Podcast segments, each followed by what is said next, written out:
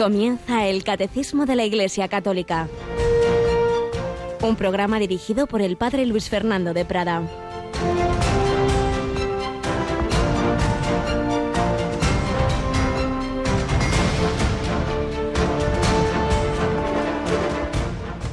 Sus muchos pecados están perdonados, porque tiene mucho amor, pero al que poco se le perdona, poco ama.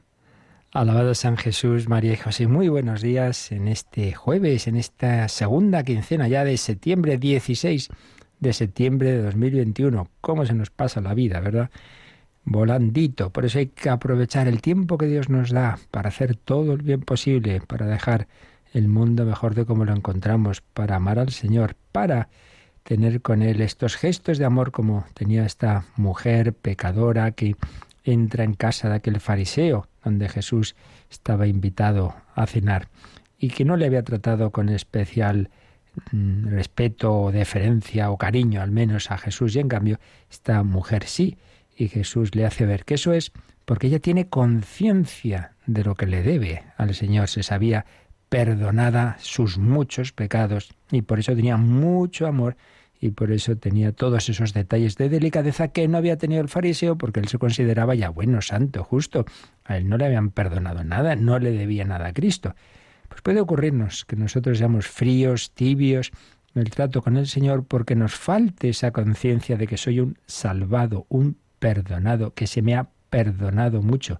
Si no tenemos esa conciencia nos parece, bueno, pues sí, Jesús, muy bien, pero no como mira a su Salvador, aquel que que ha recibido las, las, gracias mayores como, como esta mujer. Al que mucho se le perdona, mucho ama. Santa Teresita, estamos escuchando esas reflexiones sobre ella, pues decía, a mí se me han perdonado todo, porque Jesús ha impedido que cayera en ningún pecado grave. Todo es gracia. Pidamos al Señor, pidamos a María, en quien más está presente la misericordia, decía San Juan Pablo II, pero si no tiene ni el pecado original, pues eso, misericordia de Dios, todo eso es gracia de Dios que le dio, que le regaló esa plenitud de gracia y era consciente de que todo es regalo, que luego, por supuesto, se corresponde, se corresponde con la, la libertad movida también ayudada por la gracia de Dios. Sí, hay una colaboración humana, no faltaría más, pero todo viene del Señor. Por eso, la importancia del agradecimiento y de pedir al Señor la conciencia de que soy un salvado. Cada uno de nosotros, tú y yo, somos salvados. Jesús nos ha redimido al precio de su sangre. Al que mucho se le perdona, mucho ama. Cuanto peor haya sido tu vida, pues más motivos tienes para amar al Señor, para ahora ser más santo, como tantos santos que una etapa de su vida estuvieron muy perdidos como San Agustín o San Ignacio y tantos otros, y luego pues tanto lo han amado. Pues nada, vamos adelante, pero saludamos a Rocío García. Buenos días, Rocío. Muy buenos días. Y recordamos, Rocío, también que este sábado tenemos ese evento eclesial que vamos a retransmitir, ¿verdad? Claro que sí, los oyentes ya lo tienen apuntado en su agenda y los que no, que tomen nota. Este sábado 18 de septiembre a las 11 de la mañana, hora peninsular española, tenemos un encuentro con la Iglesia en Teruel y Albarracín. Va a ser la consagración episcopal y la toma de posesión de Monseñor Satué como obispo de la diócesis. Pues ya lo habéis oído. Si no lo habéis apuntado, bien, buen consejo nos ha dado Rocío. Tomad buena nota. Este sábado a las 11, como tantos eventos que vamos viviendo en la vida de la Iglesia y que en la medida de nuestras posibilidades intentamos llevaros a vuestra casa, porque hay que vivir con ese corazón universal. el cristianismo no es simplemente Jesús y yo, no, no, no. Católico significa universal y por ello vivimos y disfrutamos de todas las cosas buenas y de todos los santos, de todos los tiempos, de, de, todos los carismas. Y lo estamos haciendo en este, desde hace ya tiempo, en esta primera sección testimonial, con Santa Margarita María de Alacoque.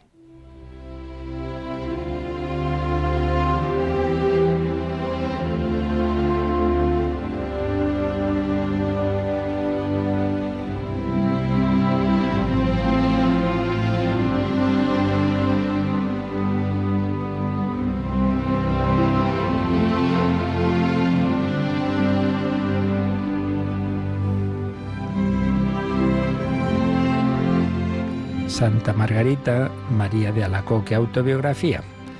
Una autobiografía de la que vamos destacando algunos aspectos, no todo, que nos puedan ayudar a nuestra propia vida cristiana. Hay un momento en que dice, se me presentó este único amor de mi alma, mayúscula por supuesto, y ya de entrada pues insistamos en que la vida cristiana es una relación interpersonal de amor con el amor no amado, con el amor hecho carne, con Jesucristo. Esa es la clave. Todo lo demás son consecuencias. Quien mira el cristianismo desde fuera le parece bueno, normas, obligaciones, sin a misa, hombre, que no es eso. Es ese trato de amor, tratar de amistad con quien sabemos que nos ama. Pues bien, se me presentó este único amor de mi alma, trayendo en una mano el cuadro de una vida la más feliz que se pudiera imaginar para un alma religiosa, llena de paz, de consolaciones interiores y exteriores, una santidad perfecta unida al aplauso y estima de las criaturas y otras cosas agradables a la naturaleza. En la otra mano traía otro cuadro, el de una vida pobre y abyecta, siempre crucificada por todo tipo de humillaciones, desprecios y contradicciones, siempre sufriendo en el cuerpo y en el espíritu, presentándome los dos cuadros, me dijo, Elige, hija mía, el que más te agrade. Te haré las mismas gracias, escojas uno u otro. Impresionante, ¿eh? El Señor le dice, mira, puedes ser santa de las dos formas. Por un camino, pues de, de consolaciones, de de paz, de, que te estimen los demás, o por un camino de pobreza, de, de desolaciones interiores, de humillaciones, de desprecios. Escoge. Me postré a sus pies para adorarle y le dije, Oh Señor mío, no quiero nada más que a ti y la elección que tú hagas para mí. De entrada, pues dice, no, yo no, yo no elijo, elige tú, Señor. Y después de haberme urgido mucho para que eligiese, respondí, Tú me bastas, Dios mío. Elige para mí lo que más te glorifique, sin miramiento alguno a mis intereses y satisfacciones. Conténtate tú, y esto me basta. Entonces me dijo que había elegido la mejor parte y jamás me sería arrebatada, porque él sería mi herencia para siempre y presentándome el cuadro de la crucifixión, le dijo, He ahí lo que he elegido para ti y lo que más me agrada, tanto para el cumplimiento de mis designios como para hacerte semejante a ti. El otro es una vida de gozos y no de mérito. Es para la eternidad. Acepté pues aquel cuadro de muerte y de crucifixión, besando la mano del que me lo presentaba. Aunque la naturaleza se estremeció, lo abracé con todo el afecto de que era capaz mi corazón, y al apretarlo contra mi pecho, lo sentí impreso en mí con tal viveza que ya no me parecía ser yo misma otra cosa más que un compuesto de todo lo que en él había visto representado.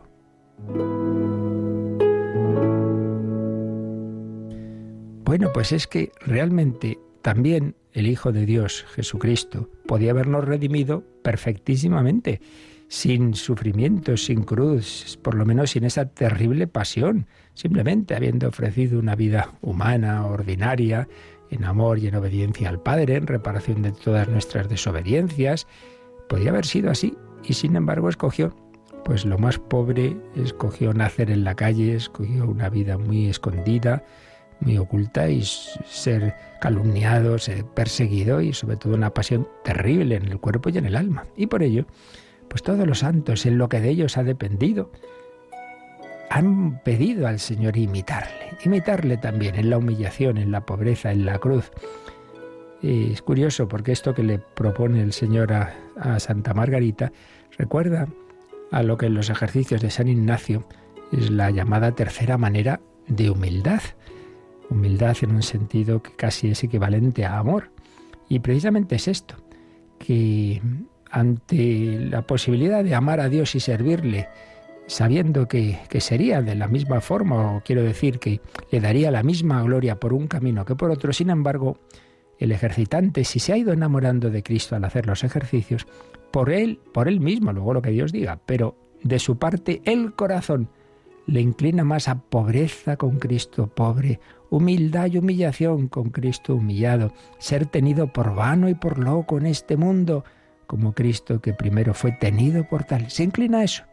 Claro, una vida ni distinta ni distante de la suya. No se entendería un matrimonio en el que uno de los esposos, eh, famoso, rico, y el otro pobre, hombre, lo normal es que o los dos estamos arriba o los dos estamos abajo. Pero ¿cómo va a ser uno en un sitio y otro en otro? Eso, eso no pegaría nada.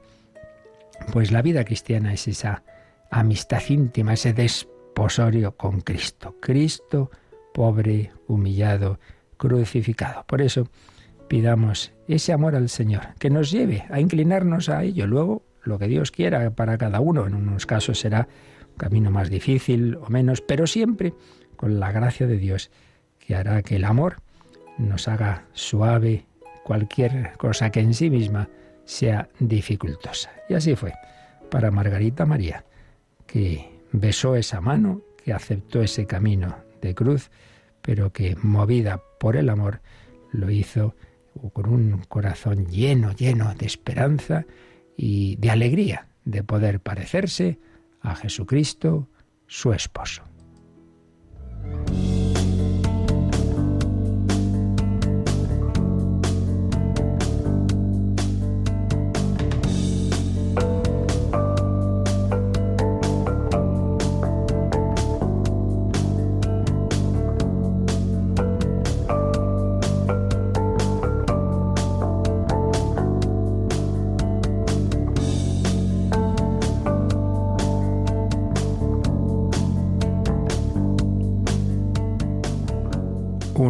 Identificación con Cristo, cuya fuente principal es la liturgia, en la que vamos no solo contemplando como en la oración, sino celebrando y recibiendo las gracias de los diversos misterios de la vida de Cristo. Si vivimos bien el tiempo de Navidad, eso nos ayuda a inclinarnos a esa humildad, a esa pobreza en la que nació Jesús. Si vamos contemplando al niño Jesús, su vida oculta, nos ayudará también a valorar el trabajo sencillo, el trabajo ordinario, sin necesidad de hacer cosas muy llamativas para que nuestra vida sea una vida plena. Si vamos contemplando a Jesús en la vida pública, tendremos cada vez más esa atracción por ese Cristo que tenía esa predilección por los pobres, por los enfermos, por los pecadores, se nos irá pegando su corazón compasivo, aprenderemos esa su doctrina de las bienaventuranzas. Si contemplamos principal fuente de oración de tantos santos, la pasión, la pasión, pues eso también nos ayudará a vivir, no con una mera resignación así, a más no poder, sino con, con, asumiendo con amor pues las cruces de la vida, ordinarias o extraordinarias, cuando llegan grandes sufrimientos, saber que ahí está el Señor. Y por supuesto, si vivimos todas estas circunstancias, todos estos misterios gozosos y dolorosos, pues también viviremos los gloriosos, lo cual se anticipa en la celebración anual de la Pascua y semanal del domingo. Y en eso estamos. Estamos dentro de esta parte del catecismo, que es la liturgia, viendo el tiempo y la liturgia y concretamente ese día tan importante de la liturgia que es el domingo, es decir, el día del Señor, dies domini, día del Señor, dominus domini, do, Señor. De ahí recordamos, viene la abreviatura don, sí, el Señor, Kyries, Kyrie, perdón, en, griego. Kyrie eleison, Christe eleison, Señor, ten piedad, Cristo, ten piedad. Pues ese Kyrie, ese Señor, Cristo Jesús, el Hijo de Dios que se humilló y ahora ha recibido el nombre sobre todo nombre, pues especialmente nos reunimos en torno a su resurrección, el día en que resucitó, que es el domingo y día en que hizo esas primeras apariciones a los apóstoles en el cenáculo, en Emmaús, etcétera. Bueno, pues ahí hemos estado eh, leyendo, comentando y ampliando un poco el primero de los números que el catecismo dedica al domingo en este apartado, porque luego habla del domingo, ya lo hemos visto en otros sitios. Habíamos visto el 1166 y vamos a empezar a comentar el siguiente número. Ya os decía que aquí nos vamos a detener en estos números un poco más, dada la importancia para nuestra vida. Esto no es ninguna teoría. Cada semana tenemos el domingo y ojalá lo vivamos cada vez mejor. Pues vamos a leer este siguiente número, Rocío, el 1167. El domingo es el día por excelencia de la asamblea litúrgica en que los fieles deben reunirse para, escuchando la palabra de Dios y participando en la Eucaristía, recordar la pasión, la resurrección y la gloria del Señor Jesús, y dar gracias a Dios que los hizo renacer a la esperanza viva por la resurrección de Jesucristo de entre los muertos. Esta frase larga que acaba de leer Rocío está tomada de la Sacrosantum Concilium 106, el documento tantas veces citado por el Catecismo del Vaticano II sobre la liturgia. Pero nos añade este número un texto, en cambio, muy antiguo, un texto de la liturgia, una liturgia de Siria, de Antioquía. Leemos este texto. Cuando meditamos, oh Cristo, las maravillas que fueron realizadas en este día del domingo de tu santa y gloriosa resurrección, decimos, bendito es el día del domingo, porque en él tuvo comienzo la creación, la salvación del mundo, la renovación del género humano. En él el cielo y la tierra se regocijaron y el universo entero quedó lleno de luz. Bendito es el día del domingo, porque en él fueron abiertas las puertas del paraíso para que Adán y todos los desterrados entren en él sin temor. Pues textos de toda la historia de la Iglesia hemos ido viendo en días anteriores, textos antiquísimos, de, de los primeros que conservamos testimonios cristianos como desde el principio se reunían, se reunían al amanecer o por la noche de ese día, que era todavía un día laborable, hasta que ya el imperio romano asumió el cristianismo, era un día laborable, pero madrugando o trasnochando, según las épocas y lugares, hacían lo posible y lo imposible por reunirse en torno a la Eucaristía para celebrar esa victoria de Cristo, para anticipar y esperar su definitiva victoria en su segunda venida. Estuvimos viendo varios aspectos del domingo que también ahora vamos a, recordar y a profundizar en ellos. Y como en otras ocasiones vamos a ver algunas de las cosas que escribía quien todavía era el cardenal Joseph Ratzinger, luego Benedicto XVI, en su preciosa obra El espíritu de la liturgia. Vamos a ver cómo algunas de las cosas que escribía ya más o menos las hemos tratado, pero siempre dichas por él, aprende uno más nos hablaba de ese ritmo semanal de la liturgia. El sábado, en el Antiguo Testamento, en la Antigua Alianza, introducía en el tiempo, pues precisamente el signo de la alianza, estableciendo una unión entre creación y alianza. Y ese orden fundamental, que también encontró cabida en el Decálogo, no lo olvidemos, el tercer mandamiento, siguió existiendo en el cristianismo, pero a través de la encarnación, de la cruz y la resurrección, la alianza quedó elevada a un grado superior. Por eso, nueva alianza. Dios ha actuado una vez más y de un modo nuevo para darle a la alianza su alcance universal y su forma definitiva. Ya no solo es una alianza con el pueblo de Israel, sino con toda la humanidad. Y esa actuación de, Dios ha influido en ese ritmo semanal, con un momento culminante, hacia el cual todo se orienta. La resurrección de Jesús al tercer día. Eh, la cruz y la resurrección están estrechamente ligadas entre sí, eso nunca hay que olvidarlo. Se hace presente ambas en, la Eucaristía, como se, hicieron presente en la primera Eucaristía, que fue la de la última cena del Señor. Pero esa entrega de Jesús hasta la muerte que ocurre el Viernes Santo da realismo a esas palabras. Tomad, comed, esto es mi cuerpo entregado por vosotros, esta es mi sangre derramada por vosotros. Pero claro, si esa entrega terminara ahí, terminara, si la última palabra fuera de la muerte, pues realmente, pues sí, Jesús hubiera sido un hombre muy bueno, que nos hubiera amado y tal, pero eso no nos hubiera salvado. Todo culmina en la resurrección, donde demuestra la verdad de sus palabras el Padre de despierta, resucita, son verbos que se usan en el Nuevo Testamento a su Hijo, y nos muestra que sí, que es su Hijo eterno, que, que es el único camino para aliarnos con Él, para eh, unirnos con el Señor. La nueva alianza llega a su cumplimiento por medio de la resurrección. Ahora el hombre sí que tiene la puerta para unirse a Dios para siempre. Ahora están ya unidos de modo indisoluble como en esa persona divina de Cristo están unidas de modo indisoluble la naturaleza divina y la humana. Pues bien, todo eso eh, se celebra el día de la resurrección, que es el nuevo sábado. Es el día en que el Señor se hace presente entre los suyos, los invita a su liturgia, a la nueva glorificación del Padre.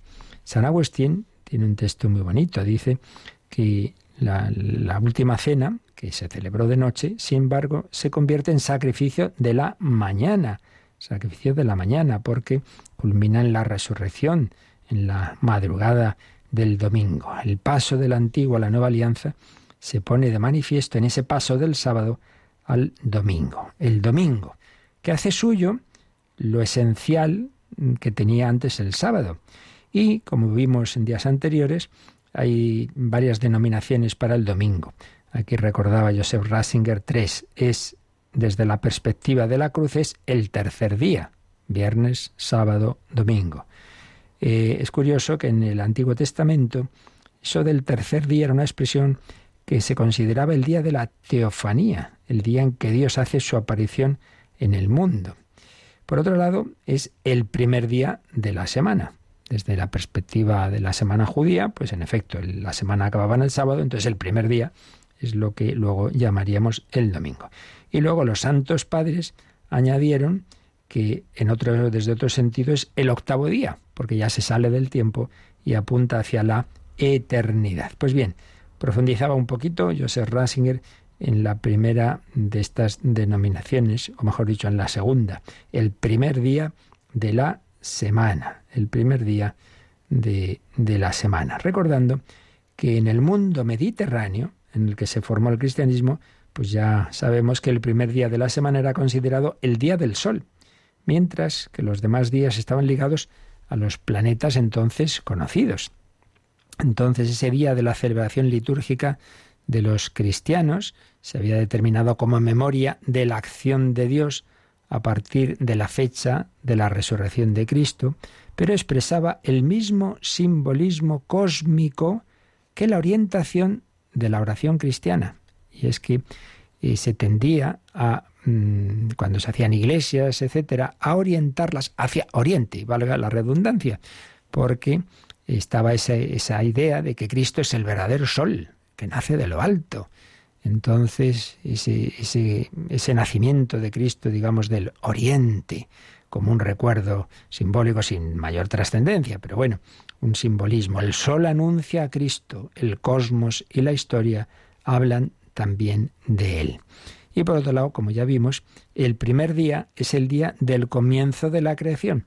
En el relato simbólico del Génesis, pues Dios empieza a crear en una semana, el primer día, el inicio de la creación. Bueno, pues ahora hay una nueva creación, la nueva creación, la vida cristiana, la vida de la gracia que se nos ofrece, que asume la antigua, pero que la eleva, evidentemente.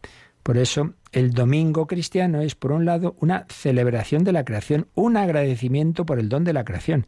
Hemos dicho que esto nunca hay que olvidarlo, que tenemos muy perdido este sentido de que toda la creación es un, está hecha por Dios, que será de una forma o de otra, pues, con, evolución, eh, con Big Bang, con lo que ustedes quieran y más, pero todo es eh, obra del Dios que ha creado de la nada, de la nada, pues eso, la gran explosión de la nada al, al universo alucinante que tenemos. Agradecimiento por ese hágase agradecimiento. Y, por cierto, eso se mantiene. No solo es que Dios creó y luego ya se olvidó, no, no. Es que si esto no se ha hundido, es porque Dios mantiene la conservación de la creación. Dios no permite su destrucción, la recompone incluso después de las intervenciones negativas del hombre.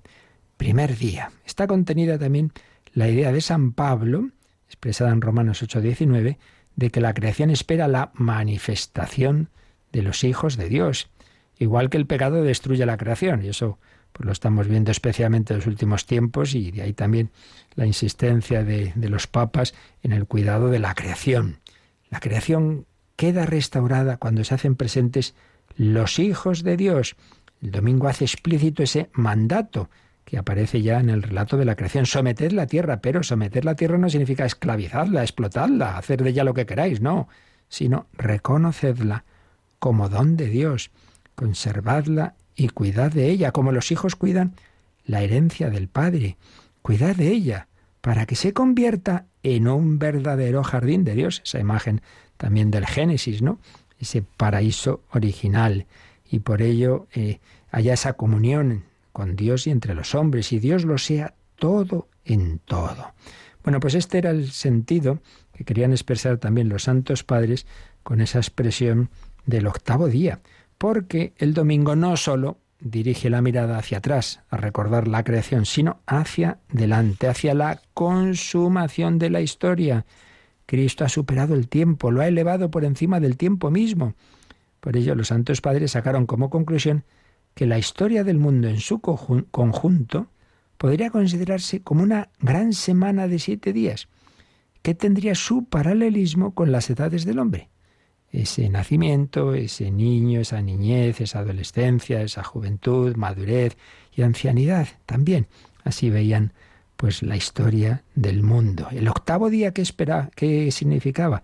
El tiempo nuevo, que ha comenzado con la resurrección y transcurre a la par que la historia. Así que en la liturgia tendemos la mano para alcanzar ese tiempo nuevo, para de la mano de Cristo resucitado, pues ir buscando eh, con Jesús ese, esa morada, yo os llevaré donde estoy yo. Jesús nos lleva ventaja, es ese símbolo del mundo definitivo de Dios en el que la sombra y la imagen están superadas por la unión definitiva de Dios con sus criaturas.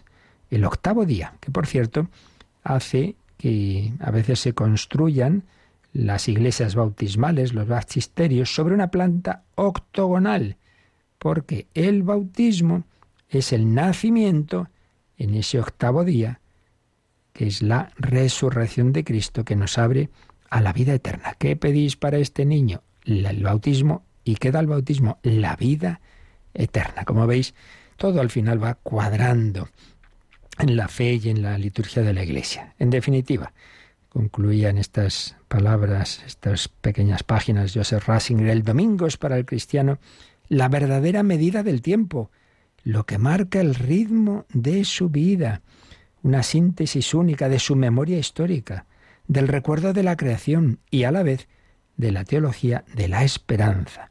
Es la fiesta de la resurrección para los cristianos, fiesta que se hace presente todas las semanas. Y así debemos vivir con esa esperanza, no de qué bien, qué bien, que llega el fin de semana y puedo dejar de aguantar al jefe y de hacer esto y lo otro. Bueno, otras cosas pues, pueden también añadirse, pero hombre, lo principal es que bien, qué bien que llega no el fin de semana, sino el domingo en el que podemos estar tranquilamente alabando al Señor, celebrando la misa sin prisa, eh, recibiendo su palabra, su cuerpo, haciendo obras de misericordia, visitando a los abuelos y tantas otras cosas, con alegría. Y hemos estado recordando estos días algunas de esas canciones que empezaron a extenderse pues con la reforma litúrgica del Vaticano II, ya por la segunda década de los 60 y los 70. Vamos a recordar una de ellas que nos recuerda esto, que hay que ir al, a la celebración con alegría, cantando, cantando al Señor que me espera en la Santa Misa.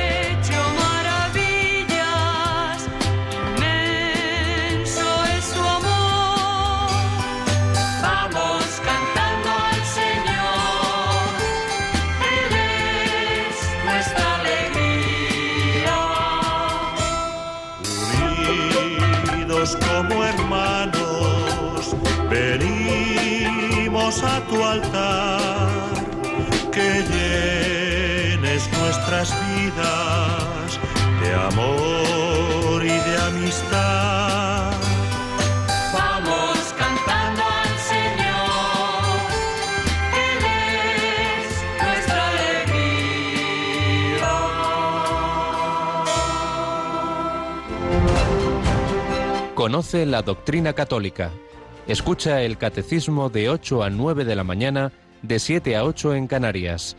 Y los sábados a la misma hora profundizamos en los temas tratados en el programa En torno al catecismo. Vamos cantando al Señor. El domingo, Día del Señor, aquí se habla un poquito de ello, en esta parte de los fundamentos de la liturgia, el tiempo y la liturgia, el, esta celebración semanal, pero recordamos, habíamos visto algunos números de otras partes del catecismo, la parte de la oración y sobre todo en la parte de la moral, en el tercer mandamiento, lógicamente. Vamos a leer de ahí un par de, números que nos ayudan a, a completar esto que, que, aquí estamos viendo del, del sentido del domingo. Vamos a leer el 2175 es un apartadito de ese tercer mandamiento, lo vemos rápido, ya sé si se verá con calma en su momento, que se titula El domingo, plenitud del sábado. A ver, ¿qué nos dice este número? El domingo se distingue expresamente del sábado, al que sucede cronológicamente cada semana y cuya prescripción litúrgica reemplaza para los cristianos. Realiza plenamente en la Pascua de Cristo la verdad espiritual del sábado judío y anuncia el descanso eterno del hombre en Dios, porque el culto de la ley prepara el misterio de Cristo, y lo que se practicaba en ella prefiguraba algún rasgo relativo a Cristo. Y añade una frase del gran mártir San Ignacio de Antioquía. Los que vivían según el orden de cosas antiguo han pasado a la nueva esperanza, no observando ya el sábado, sino el día del Señor, en el que nuestra vida es bendecida por Él y por su muerte. Bueno, pues aquí vamos a, a quedarnos sobre todo con este matiz. Y es que si el sábado, el sabbat, el que precisamente tienes una palabra con un significado de descanso, eh, si el, sábado era el descanso para el pueblo judío, dice aquí que anuncia nuestro domingo el descanso eterno del hombre en Dios. Y de aquí podemos sacar dos consecuencias. Una, que mmm, estamos llamados al verdadero descanso y Jesús había dicho, el Hijo del Hombre es Señor del sábado. Bueno, ¿qué quiere esto decir? Que nuestro sábado y ahora ya nuestro domingo es Cristo. Dicho de otra forma, que una verdadera relación con Cristo, una amistad con Cristo, es lo que descansa al hombre en esta vida. Porque lo más importante no es que hagas o dejes de hacer más o menos cosas. Bueno, físicamente te podrás cansar y tal, pero lo que más nos cansa, bien lo sabemos, no es eso, son más bien temas psicológicos. Ay, Dios mío, qué agobio, y, y sí, aguantar esto y lo otro, no sé qué. Bueno, pues vivir con Jesucristo es saber que tienes siempre a ese amigo que no te abandona, como dice Santa Teresa, como los de este mundo, cuando llegan los momentos difíciles. No, el Señor está siempre conmigo y siempre puedo ir a esa iglesia donde está Jesús esperándome de una manera corporal o internamente en mi corazón a hablar con Él. No, no hace falta, eh, no sé, que a ver si me coge el teléfono. No, el Señor siempre te lo coge, siempre está contigo. Por ello, en primer lugar, esa llamada a saber descansar en el Señor. Recordemos esas palabras preciosas de Jesús. Venid a mí los que estáis cansados y agobiados y yo os aliviaré. Muchas veces buscamos relajarnos con 80.000 cosas, casi siempre pagando dinerito de una manera o de otra, y se nos olvida lo más sencillo y gratis, que es ese eh, descansar en el Señor, que es estar un rato de oración en la capilla, que es recibir la comunión y es quedarnos un rato ahí hablando con Jesús. Descanso, el descanso en aquel que nos quiere, en aquel que nos ama, en aquel que no nos abandona. Pero, segunda consecuencia, nos ha dicho este número 2175, que el domingo anuncia, anuncia, preanuncia, anticipa el descanso eterno del hombre en Dios, claro, claro, es estar con Cristo resucitado, ese es el cielo. Y a veces pensamos, dale Señor el descanso eterno y hay como, bueno, ahí ya en, eh, medio muertos ahí ya en un tumbados en un qué aburrimiento la vida eterna hombre no el descanso en Dios con Cristo es todo lo contrario que un aburrimiento y que una pasividad es la máxima actividad es es ese banquete celestial los ángeles los santos todo el mundo en fiesta y por otra parte intercediendo y mirando a este mundo y ayudándonos no, no, no lo veamos como algo aburrido. Ni ojo vio, ni oído yo, ni cabe en corazón humano lo que Dios ha preparado para los que lo aman. Por eso, el domingo, sentido escatológico y que nos invite cada día a desear llegar al verdadero domingo, donde todo será gozo y felicidad. Y el siguiente número de este apartadito del tercer mandamiento que habla del domingo plenitud del sábado es el 2176. La celebración del domingo cumple la prescripción moral inscrita en el corazón del hombre de dar a Dios un culto exterior visible, público y regular, bajo el signo de su bondad universal hacia los hombres. El culto dominical realiza el precepto moral de la antigua alianza, cuyo ritmo y espíritu recoge celebrando cada semana al Creador y Redentor de su pueblo. Por tanto, si el, punto anterior eh, recordaba el sentido del descanso y el sentido escatológico, este punto recuerda algo que también está en la naturaleza del hombre, que es que mm, está llamado a dar culto a aquel que es la fuente de su vida y del universo, dar culto a Dios, algo en todas, presente en todas las culturas, en todas las religiones, y por otro lado, presente en el pueblo de Israel, en el decálogo, en ese tercer mandamiento. Pues bien, todo, todo, todo, todo, el descanso interior, el descanso exterior también, porque no nos olvidemos que precisamente Dios es más humano que los hombres y que uno de los sentidos y uno de los motivos del descanso del sabbat y del tercer mandamiento también mm, del decálogo, en, tal como nos lo explica el catecismo de la Iglesia Católica, es que, que los hombres, que no podemos estar siempre trabajando, que hay que descansar y por eso esta cultura nuestra tan tan monetaria y tan centrada en lo, económico y no digamos desde la revolución industrial pues claro, también pone difícil ese aspecto, ¿no? De, oye, que, que, que, hay cosas más importantes que el dinero y que el trabajo, y que hay que saber descansar. Pero, aparte, ya digo, de ese sentido del descanso que sobre todo ha recordado el 2175, este 2176 nos recuerda que tenemos que tener esa relación con Dios, ese culto a Dios, y todo ello se cumple celebrando bien el domingo. Día de, descanso en el Señor, día de descanso entre nosotros, de, de vida familiar, de otro tipo de actividades, y día, ante todo, claro, de culto a Dios. Y qué mejor manera que celebrando la Eucaristía, en que es el Hijo Eterno hecho hombre nuestro hermano, el sumo sacerdote, el que nos incorpora a esa alabanza suya al Padre. Realmente, pues una maravilla. Bueno, pues todo esto en la celebración del, domingo, que, estamos llamados a cuidar, que estamos llamados a hacer lo mejor posible. Y una vez más vamos a ir a, a una de, de las obras con las que ampliamos o completamos estas explicaciones, en este caso, pues, de este sacerdote libanés, que ya murió eh, el padre, perdonad que se me ha ido, el libro, a ver, aquí, del padre Jean Corbón, esta obra Liturgia Fontal, que realmente es muy profunda. Muchas veces dice cosas que uno se queda ahí meditándolas, a saber exactamente qué querrá decir. Bueno, algo, algo se nos quedará, espero, y algo aprenderemos. Y nos decía esto, como el día de la resurrección, que se irradia sobre todo el año para transfigurarlo, penetra también los más pequeños instantes de nuestro tiempo. Esto es muy importante. ese Big Bang, así como hay un Big Bang, según parece, de la creación, donde empieza a extenderse ese, ese universo que Dios ha creado, al que pone esa primera partícula, le pone unas características físicas precisas para que de ahí surja un universo en el que en el que puede llegar a haber en un lugar, al menos el que conocemos que es nuestra Tierra, puede haber vida humana inteligente, pues hay otro Big Bang de la nueva creación que es la resurrección. Entonces, esa mañana de la Pascua penetra, decía Jean Corbin, pues todos los, los instantes de nuestro tiempo, se extiende. a lo largo de toda la, la historia. Y pedimos cada día que nos llegue a nosotros, danos hoy nuestro pan de cada día.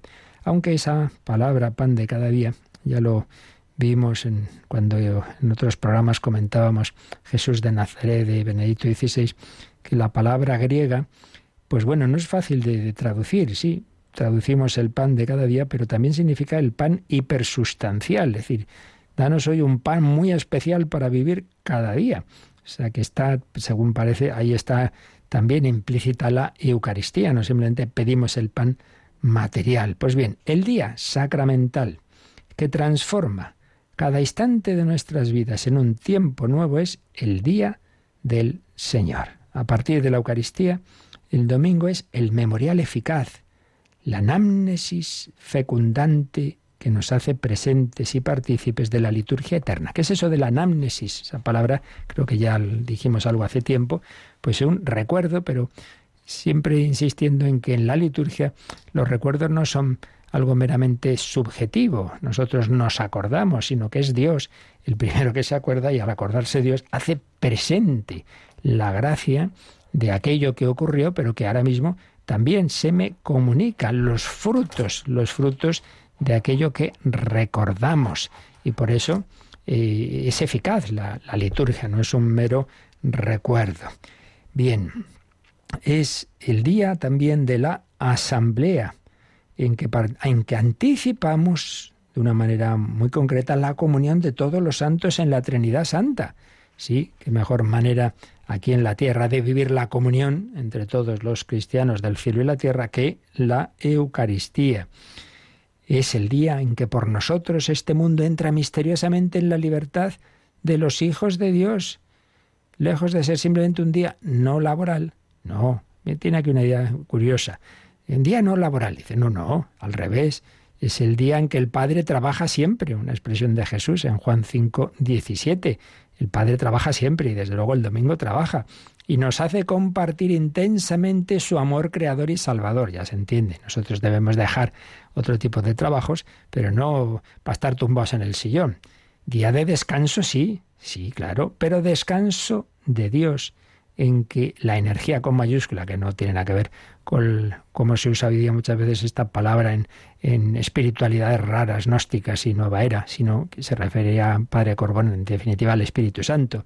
Descanso de Dios en, que la energía no es agotamiento mortal, sino manar de vida, alegría, fiesta, liturgia creadora. Sí, y hay un texto de Orígenes que decía, el perfecto, el cristiano maduro, que está siempre ocupado en palabras, acciones y pensamientos del verbo de Dios, está siempre en los días de este y todos los días son para él domingo. Claro, eso es importante. La liturgia eh, nos, claro, como nosotros tenemos una capacidad siempre limitada, no podemos pensar todo a la vez, no podemos meditar todo a la vez, no podemos celebrar todo a la vez, claro, se va desplegando a lo largo del año, las diversas fiestas, a lo largo de la semana, a lo largo del día, con la liturgia de las horas, pero en último término son matices de, una realidad única, es decir, realmente eh, todos los días celebramos a Cristo y todos los días a Cristo que ha resucitado, pero luego, bueno, nos vamos fijando en los distintos aspectos de, de su misterio, desde su encarnación, su nacimiento, etcétera, etcétera. Pero siempre, como decía Orígenes, para el cristiano todos los días son para el domingo, porque todos los días son del Señor y del Señor resucitado.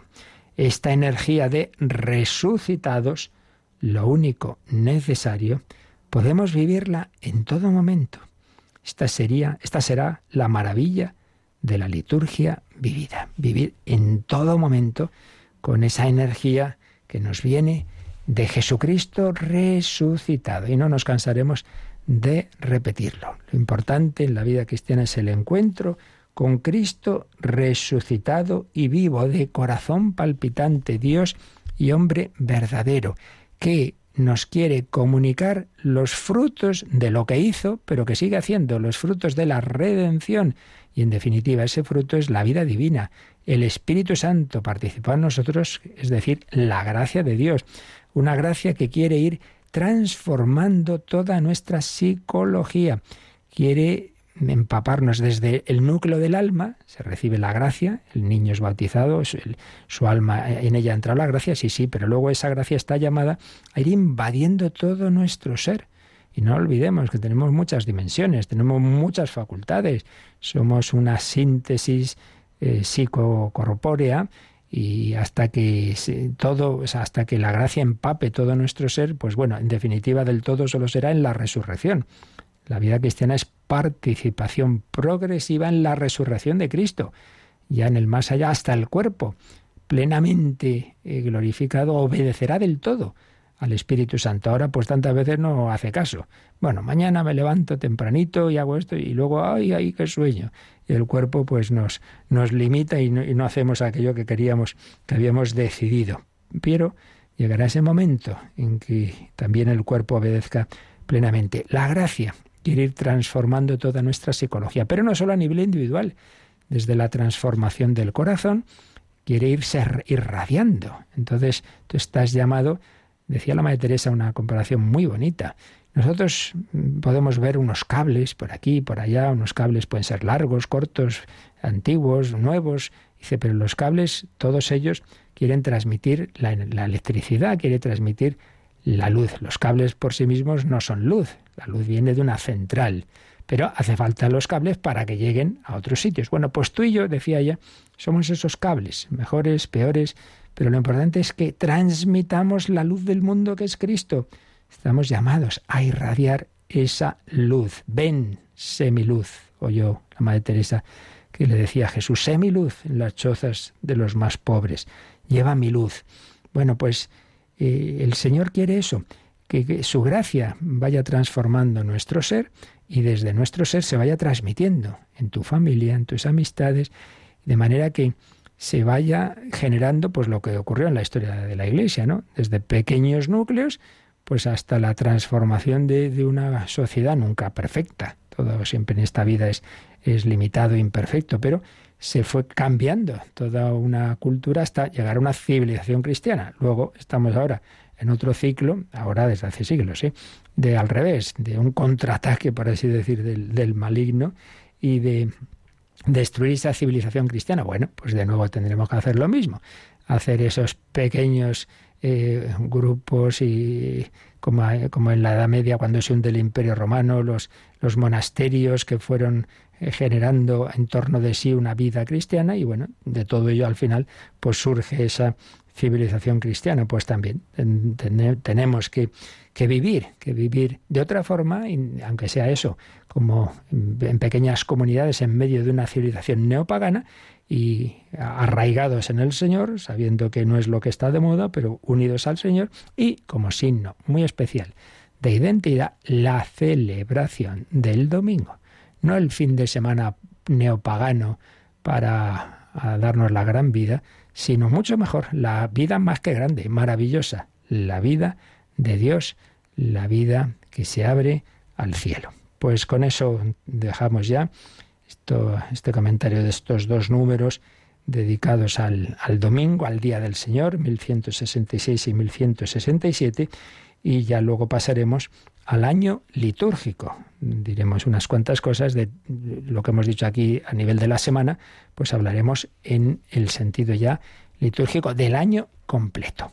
Bueno, pues damos de nuevo gracias al Señor, le, alabamos y recordamos una de las misas, que uno de los cantos muy bonitos que se compuso para una misa cuando, si no me recuerdo mal, en la última visita de Juan Pablo II a España, aquella misa y que tenía ese lema, aquella visita, seréis mis testigos, la misa de la luz. Pues hoy recordaremos aquel precioso cántico y tenéis también la posibilidad de hacer alguna consulta en estos últimos minutos. Participa en el programa con tus preguntas y dudas. Llama al 91005 9419. 91005 9419 Puedes escribir un mail a catecismo o escribirnos un mensaje al teléfono de WhatsApp 668 594 383 668 594 383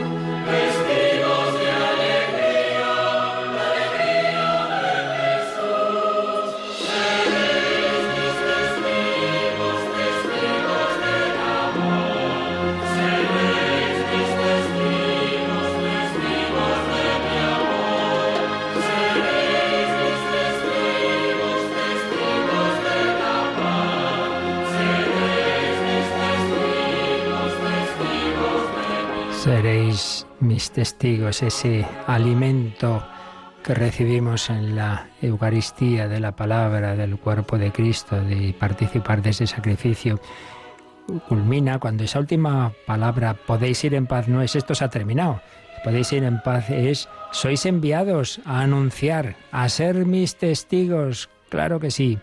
Teníamos una pregunta ayer que decía así, de José Vicente, ¿Se puede seguir a Jesús en plenitud y pensar en el matrimonio aunque tenga 57 años? Pues por supuesto, nunca es tarde. Primero, para seguir a Jesús en, todo momento.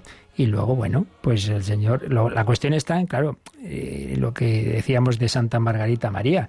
Eh, la santidad es hacer cada uno lo que Dios le pide a cada uno. Entonces, lo que le pide a uno es distinto que lo que a otro. Entonces, aquí la cuestión está en discernir qué es lo que Dios te pide a ti. ¿Cómo se discierne? Pues con la oración y con el consejo también, siempre que es muy, muy bueno de, de, alguien, algún acompañante o director espiritual que ayude a discernir si realmente lo que uno va sintiendo pues es eso, es lo que Dios quiere o es simplemente su, su propio interés, pero en sí mismo, en primer lugar, todos hasta el final de la vida llamados a la santidad, a seguir a Jesús en plenitud. Segundo, toda vocación cristiana, sea el sacerdocio, sea la vida religiosa, sea el matrimonio, son caminos de santidad. Y así como hay casos, vaya que se los hay, de personas que han accedido al sacerdocio bastante mayores, no son excepcionales, pero se dan, pues también puede darse una persona pues, pues que acceda al matrimonio ya con cierta edad, o sea que en principio no hay, no hay inconveniente, pero ya repito, ya eso es un tema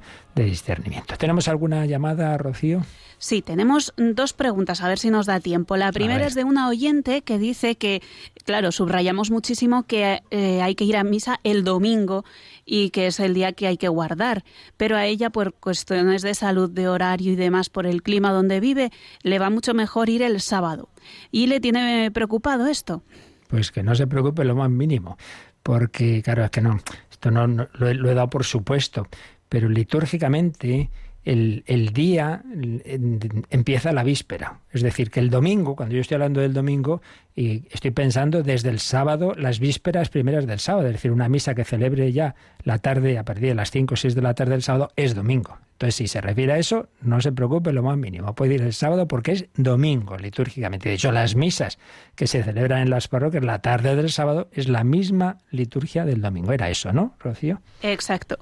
Y Muy la bien. segunda pregunta es de una oyente que está inquieta porque dice que tiene un grandísimo miedo a la muerte, que ella piensa en la Virgen María, por ejemplo, en la fiesta que celebrábamos de la Virgen Dolorosa, con la profecía de que una espada le traspasaría el alma, que ella vivió sin temor a la muerte de su hijo. Y esto le está generando a ella coraje y casi envidia hacia la Virgen María. ¿Qué podemos decirle?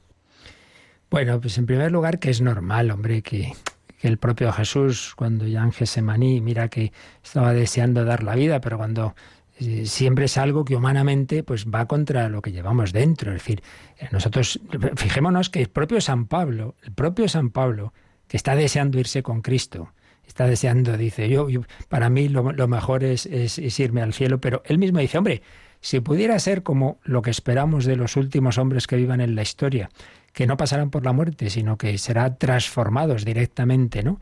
Eh, pasarán a la vida eterna sin pasar por la muerte, mejor sería así. O sea, por tanto, primero, que es normal que, a nadie nos guste ese trance. Pero eh, lo que hay que pensar, yo diría básicamente, son dos cosas. Una, una cosa que decía que el santo sacerdote Pablo Domínguez, sobre el que se hizo la película La Última Cima, él decía, mira, la, la muerte es una puerta fea, pero una puerta fea que da eh, que la abres y te encuentras un paisaje precioso. Entiendo para, para la persona, como sin duda es nuestra oyente, que, que vive, pues eso, deseando unirse a Dios, ¿no?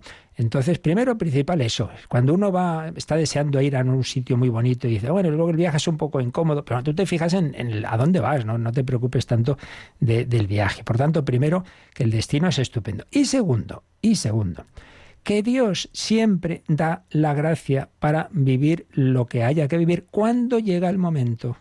Yo, y además le voy a contar una cosa particular. Yo tenía una tía mía muy, buena, pero muy miedosa, muy miedosa también, y, y, siempre se achantaba con las enfermedades y tal y cual. Y cuando ya de repente pues se ve que tiene un cáncer, que en fin, que ya no tenía mucha solución, yo dije, ay Dios mío, ay Dios mío, ¿cómo va a vivir esto? Y resulta que lo vivió estupendamente porque para un problema grande Dios da una gracia grande. Entonces, si una persona va viviendo unida a Dios, intentando hacer su voluntad, que no se preocupe. Cuando lleguen los momentos más duros, también tendrá. Y la prueba son los mártires, gente que muchas veces era débil y miedosa. Y cuando llega ese momento, uno dice, pero bueno, ¿qué, qué, qué, ¿Qué, les pasó? Pues no les pasó, pues la gracia de Dios. Por tanto, que no se preocupe, que cuando llegan los momentos más oscuros y concretamente, pues eso, lo que sería la muerte, tendrá la gracia para vivirlo. Pues no digo eh, ahí, eh, ya digo, dando gotes, que estupendo, que a veces también, ¿eh? Pero por lo menos eso, con, con, con paz, con confianza, que se fíe del Señor. Que diga, corazón de Jesús en ti confío, que se encomienda a San José, patrono de la buena muerte, y a la Santísima Virgen María. Bueno, os comunico y también os pido oración que las semana próxima no podremos tener el catecismo en directo, haremos reposiciones porque sabéis que está empezando en Portugal Radio María y nos, nos, intercambiamos, vamos ayudándoles, como a nosotros nos han ayudado tantas veces desde Italia, y un servidor va a estar allí unos días en Radio María Portugal. Eh, pues un poco a transmitir algo de lo que aquí ya llevamos tanta experiencia. Así que encomendad a esos hermanos nuestros y ese viaje y por ello ya digo, semana que viene tendremos repaso de, otras partes del catecismo. La bendición de Dios Todopoderoso, Padre, Hijo y Espíritu Santo, descienda sobre vosotros. Alabado sea Jesucristo.